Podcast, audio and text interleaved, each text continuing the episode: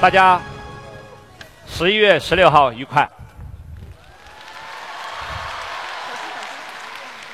非常开心，今天站在这里，站在人民大会堂的舞台上。这让我想起了我在上大学的时候，骑着自行车从天安门广场走过的时候，我在想哪一天我能走进这样的一个神圣的礼堂。后来改革开放，终于把人民大会堂开给了人民。我作为一个游客的身份，被引导着参观了人民大会堂的这个会堂和周边的一些大厅。我进大厅的时候，我就想，什么时候我能够坐在这个会堂里开会呢？后来我终于被评为全国政协委员，随着有了资格坐进这个大会堂，来参加会议，听国家领导人的讲话。又有一次，北京大学一百周年的校庆，在人民大会堂召开，我和王强、徐小平，啊，作为被邀请的代表，也坐进了人民大会堂。因为那个时候新东方是一个非常小的机构，还是什么时候我们新东方？能够在人民大会堂能庆祝自己的生日，那是在十几年前。当时我就想，大概二十年我们应该能走进来。今天我们走进来了，我们走进了人民大会堂。也许哪个会场都能容纳新东方的二十周年，但是在这里它的意义确实不一样，因为。它证明了任何一个卑微的人的卑微的梦想，只要你坚持下去，是可以实现的。新东方就是一帮卑微的人实现的一个伟大的梦想。在我们新东方，很少有官二代，很少有富二代。尽管我们中间的一些人已经变成了富一代，但是也毕竟是少数。我们每一个人都从草根出身起，我们每一个人都有屌丝情怀，但是我们每一个人从来没有没有忘记过，有更高的路、更高的山可以爬，有更长的路可以走。我们每一个人都知道，在更高的山上，我们能看到我们人生更好的风景；在更远的路上，我们能遇到我们从来没有遇到的朋友和机会。我们一路走来，走了二十年，走到今天。当然不全部是凭我们自己的力量，所以我们要感谢，我们要感谢我们这个时代给我们提供了这样的机会。尽管这个时代还有很多的毛病和问题，但是，请大家稍微回想一下，在中国两千年的历史中间，有哪一个时代能比今天更好呢？稍微想一下，即使在宋朝、唐朝的时候，也只是少数的知识分子和官僚能够享受到社会的繁荣。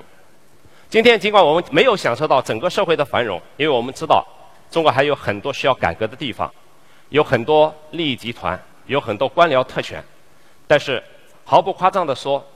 一个十三亿多人口的国家，大部分人已经能过上吃饱饭、穿暖衣，并且还可以梦想的日子。我觉得这个时代真的值得我们感谢。其次，我们要感谢在座的。每一位人，因为任何一个人都不可能做错伟大的事情。新东方之所以有今天，是我们不断的团队成长的结果。从我一个人开始，到最后二十个人、三十个人、一百个人、二百个人，到今天新东方，我们拥有三万多个员工和老师。我们更加要感谢我们的学生、家长对我们的信任。因为正是他们的信任，使我们能够收取源源不断的学费，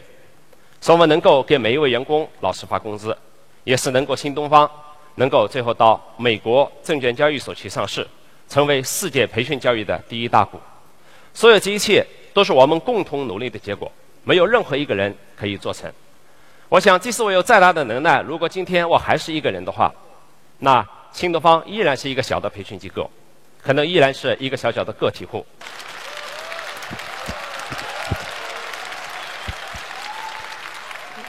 当然，我们还要感谢我们的家人。在这儿，我首先要感谢一下我老妈，因为我老妈今天作为功勋人物也来到了现场。我老妈最大的功劳就是把我生了出来。我老妈站起来了，向大家挥手示意。老太太，老太太一辈子最大的梦想就是想成为国家领导人，但是她最大的职务就是我们村上胡桥村的妇女队长。她也特别希望这个儿子成才，所以呢，从小就让我看书，从小就让我识字。尽管他自己斗大的字不认识几个，但是呢，他不光培养了一个中文水平比较不错的儿子。而且培养了一个改变了中国英语教学格局的人，那就是俞敏洪。啊，当然，我也要感谢一下我老爸，尽管他已经去世了二十年，因为他给了我巨大的酒量，使我踏遍中国江湖战无不胜。啊啊，是我一次又一次，就像刚才韩鹏所演讲的那样，在绝望中站起来，把相关的公关领导打倒在地。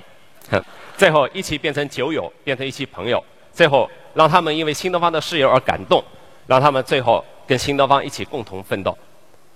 这就是我们要感谢的人。那么，当然，我刚才感谢我父母的时候，我也在同时感谢我们在座的我们高管的父母。由于大会堂的限制，我们不能让每一个人的父母都过来，甚至高管也只是部分父母过来了。过来是一种象征，表示了新东方向你们的感谢。我们做的非常的不够。新东方有很多不完善的地方，但是你们生出的是好儿子、好女儿，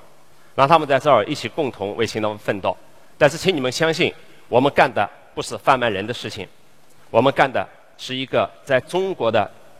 这一个历史阶段，甚至是在下一个历史阶段一件伟大的事业。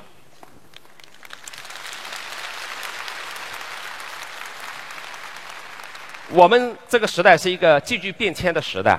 从一个农业社会在快速的走向商业为基础的社会，在一个巨变的时代，我们从原来只能待在农村和城里不能动，已经可以游遍中国和四海。在一个当时贫困到连一块肥皂都买不起的时候，我们到了这个中国物质极大丰富的时代。那么，尽管在这个时代出现了太多的问题，我们天天吃的假药、假猪肉啊，天天天天这个看着这个官商腐败、这个贪污横行，但是我相信。这是一个极具进步的时代所必然面临的局面，所以我宁可相信这个时代的所有的出现的一切，它不是一种绝望，而是一种希望；它不是一种堕落，而是一种在触底以后的反弹。我相信，再过十年、二十年、三十年的中国，它将会更加的美好。我们在座的每一位都能够看到，当我们三十周年、四十周年。假如说我们再次走进人民大会堂的时候，我们应该看到中国已经建立了一系列的体系。为什么？因为我相信有一些相信在人们的心中不会变。比如说，我们坚信人与人之间的关系是以信任和诚信为基础的。新东方能做到今天，就是组建的是团队之间的互相的信任，是家长和学生对新东方的信任，是政府对新东方的信任。当然，所有的信任的建立，一定是以你本人首先信任和诚信为基础的。它是一种巨大的力量，你可以把周边的所有的负能量改变成正能量。在我的一生中间，确实受到过一些人的欺骗，也确实受到过一些人的暗算。但是到今天为止，我最以为骄傲的就是，我到今天依然相信我身边的每一个合作者和每一个人，直到最后，他欺骗了我。所以，我相信，既然这是人们心中所最渴望的东西，那么中国最后互相的信任的基础一定能起来。假如说今天我们对中国政府不信任的话，那是因为有一些贪官的存在。但是我们也已经看到了，政府对贪官下手越来越重。那么假如说我们人与人之间互相不信任的话，那一定是因为我们沟通不畅。那么这些东西都是随着社会的进步可以改革。第二个坚信，我们坚信，人一定会向着人格平等和尊严和自尊发展，这是我们做新东方的基础。我在新东方常常强调的一句话就是：我们人与人之间可以有岗位的不同，但是我们人与人之间绝对不能有人格的不平等。你作为上司，你不能欺负你的下属，啊，你必须在谈话的时候，在工作的时候，以平等的、友好的、善良的心态去进行沟通。人可以批判，但是不能侮辱啊！人可以人可以严严厉，但是你不能讽刺。我相信新东方走到今天，大部分的新东方人依然拥有的这样的一种心态，这就是为什么我们新东方人能够亲如兄弟和姐妹的重要原因。请大家记住了，中国的进步未来也必须以人格的尊严和自尊为基础。尊严就是让别人能够看得起你，自尊就是你自己看得起自己。我希望整个中国社会都能演化成一个人与人之间互相都有尊严和自尊的社会。如果我们整个的中国大大社会在这样的变革朝代暂时做不到的话，我希望新东方的每一个人都能做到。我想大家发出号令：如果说你发现你的任何一个主管和上司在处理你的问题的时候和跟你交谈的时候有侮辱你的人格的情况出现，我鼓励大家积极投诉。我希望新东方能够逐步的排除侮辱人格。和不尊重人和不给人自尊的这样的人，当然，我也希望每一个在座的人都能够首先做到我们对人的尊重和自尊，这是中国教育的基础。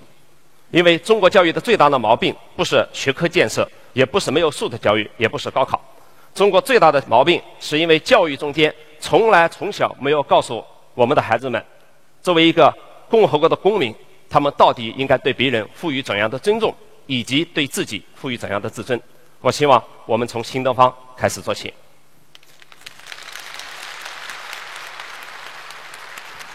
第三，我坚定的相信人类进步的力量。大家要稍微稍微想一下，从古代到现代，我们经历了无数的黑暗，包括西方有了中世纪的千年的黑暗，但是我们可以看到，全世界的人民现在从科学知识到人文知识的进步。从人们的生活水平到人与人之间的尊尊重的进进步，所以，即使我们在中国看到一些这样的那样的这个坏的现象，即使你曾经被人欺骗过，哪怕爱情欺骗了你，你要相信，这个世界的人心是向善的，这个世界的每一个人都是追求进步的。我们已经看到全世界融为一体，全球化的倾向把世界上每一个角落的观念、革命和进步都带到了我们身边。我们再也不是被蒙起双眼、闭关自守的中国，我们再也不是在文化大革命压制每一个人性的中国。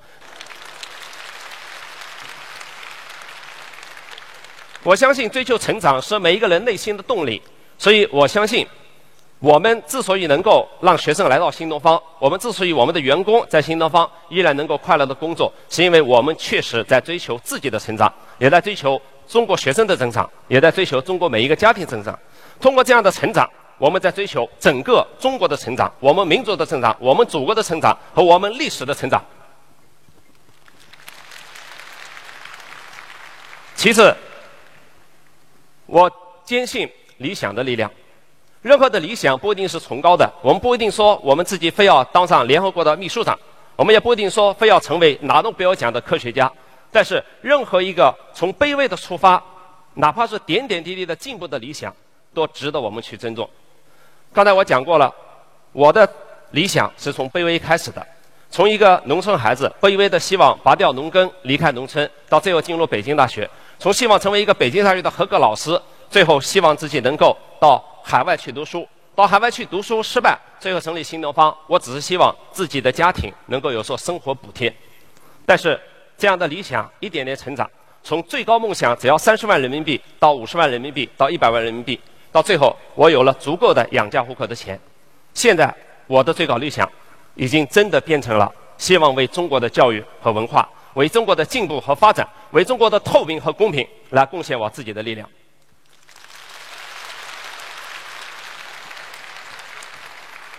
世界是如此的千变万化，在过去，我们任何一个事情的改变需要一百年的时间。我们甚至两千五百年，中国的封建社会都还没有改完，啊！我们在从小生活的时候，我记得从我出生开始到我十八岁的时候，我的家乡依然是那几间破茅房，依然是那几条小溪和那几棵茂密的树。后来还因为文化大革命平整土地被砍掉了。但是今天我们一天所收集到的信息，已经是我们古代人可以一百年收集到的信息。今天。我们所遇到的一百年才要变的商业模式，一天之内可能就会推翻、就改变。我们已经看到了，当我们小时候最喜欢去的书店现在已经荡然无存的时候，我们知道人们读书的习惯已经改变。当我们发现人们足不出户可以购买到全世界任何你想要的东西的时候，我们知道一般的商店的商业模式它会改变。现在在教育领域的变革正在不断的来临。在过去两年中间，有关投入教育的公司，不管是传统的还是非传统的，跟移动互联和互联网相关的公司，已经在中国达到了三千五百多家。每一家都可以是新东方的潜在的竞争对手，每一家都有可能最后把新东方推翻掉。所以。今天我们看来，新东方面临着两个命运。第一个命运，我们新东方可以继续成长，我们新东方可能能够继续引领中国教育的发展，甚至最后能够引导世界教育的发展。但是，我们新东方也可能从此被我们的竞争对手打败。有的时候，一瞬间你不知道你死是怎么死的。很多商业大佬还在喝酒抽烟的时候，回头一看，发现自己的公司已经荡然无存。新东方，我们今天站在。最好的历史的机遇的关口，也站在我们自己最危机的关口。在这个关口，我们新东方用什么来取胜？我对新东方的未来充满信心。我有四大理由来告诉大家，为什么新东方未来会充满信心。第一，新东方是一个正直的事业，任何正直的事业都不太容易被打败。在我们新东方的成长过程中间，我们一直在为学生和家长服务。我们从来没有贪污过一分钱，我们也从来没有送给过贪官任何钱。我们心中一直存着理想，我们确实好学精进、自高行远。新东方的每一个人，尽管单纯，尽管也有不切实际的目标，但是我们本质上是一群中国最好的知识分子。我们本质上也是中国最好的公司。有这样的基础，我们不用担心。第二，新东方。是一个善于变革的机构。大家只要稍微想一下，有多少机构是从个体户变成一个世界级的上市公司的？新东方经过了无数的变革，从一个个体户开始，变成夫妻店，变成家族制，变成朋友合伙制，变成中国的股份制公司，又变成世界的股份制公司，最后变成世界的顶级上市公司。尽管我们现在已经有官僚主义的倾向出现，尽管新东方充满了形式主义，也充满了效率低下，但是我依然相信新东方的心脏。是变革的心脏，因为我相信，我愿意变革，我愿意带着这种变革的精神来跟大家一起共同前进。我们可以打破一切的旧规，我们可以建立新的商业模式，但是最怕的是我们自己不愿意变。所以，请大家相信我，我愿意变，我愿意付出我的全部精力和时间，我愿付出我的全部财富和能力。来为新东方的变革做贡献。我也希望在座的每一位高级管理干部、中级管理干部和我们的老师，一起站在变革的渠道、变革的前沿，让我们努力奋斗，把新东方带上下一个二十周年的发展。同时，我之所以坚信新东方的变革，是因为当我环视我的团队的时候，我发现，在全世界找不到一个如此充满理想激情。和如此充满了新的意识和创意，是如此的团结，而且是如此的平等和调侃的团队。我走过世界的很多的大公司，我走过中国的很多的大公司，我发现新东方的文化真的是非常的好。尽管我们有着各种各样的争论，有着各种各样的吵架，有着各种各样大家从中国合伙人电影中间看到的我跟徐小平、王强作为原型的我们的争吵，但是所有这一切的争吵都是为了新东方的发展，都是为了让我们生活的更好。所以，新东方的团队精神中间，确实潜潜潜藏着我们新东方真正有生命力的基因。第四，我曾经读过一句话，叫做“任何一个机构，只要能关注年轻人的成长，它就必然是永恒的。”在全中国，我们环视环视中国，我们没有发现没有任何有任何一个机构。有我们新东方更加的跟年轻人心贴得更近，有我们新东方即使到我了这个份上，还能用年轻的语言，用四 B 精神打造五 B 事业的这样的这个语言来跟学生进行交流和沟通。学生跟我们在一起，学生代表了未来，所以只有当学生背离我们而去的时候，我们才真正失去了世界。所以我们做的只是一点，让学生永远面向新东方，让学生永远和新东方站在一起。让我们为学生提供更好的服务、更好的教学质量、更好的教育产品、更好的教学系统和更好的教学平台。让我们一起把学生的理想点燃起来，让我们一起把学生的未来点燃起来。如果我们跟年轻孩子永远在一起，如果年轻孩子真的是对我们是新东方的老师，就像我们各种节目中间表演的这样，是能够如此的崇拜，能够如此的欣赏，那相信新东方一定立于不败之地。总而言之，我们要进步，我们要变革，啊，我们要努力，我们要更好的服务学生。新东方就在这儿，二十周年，今天过去的二十年已经过去。我们的眼睛已经看向了未来的二十年，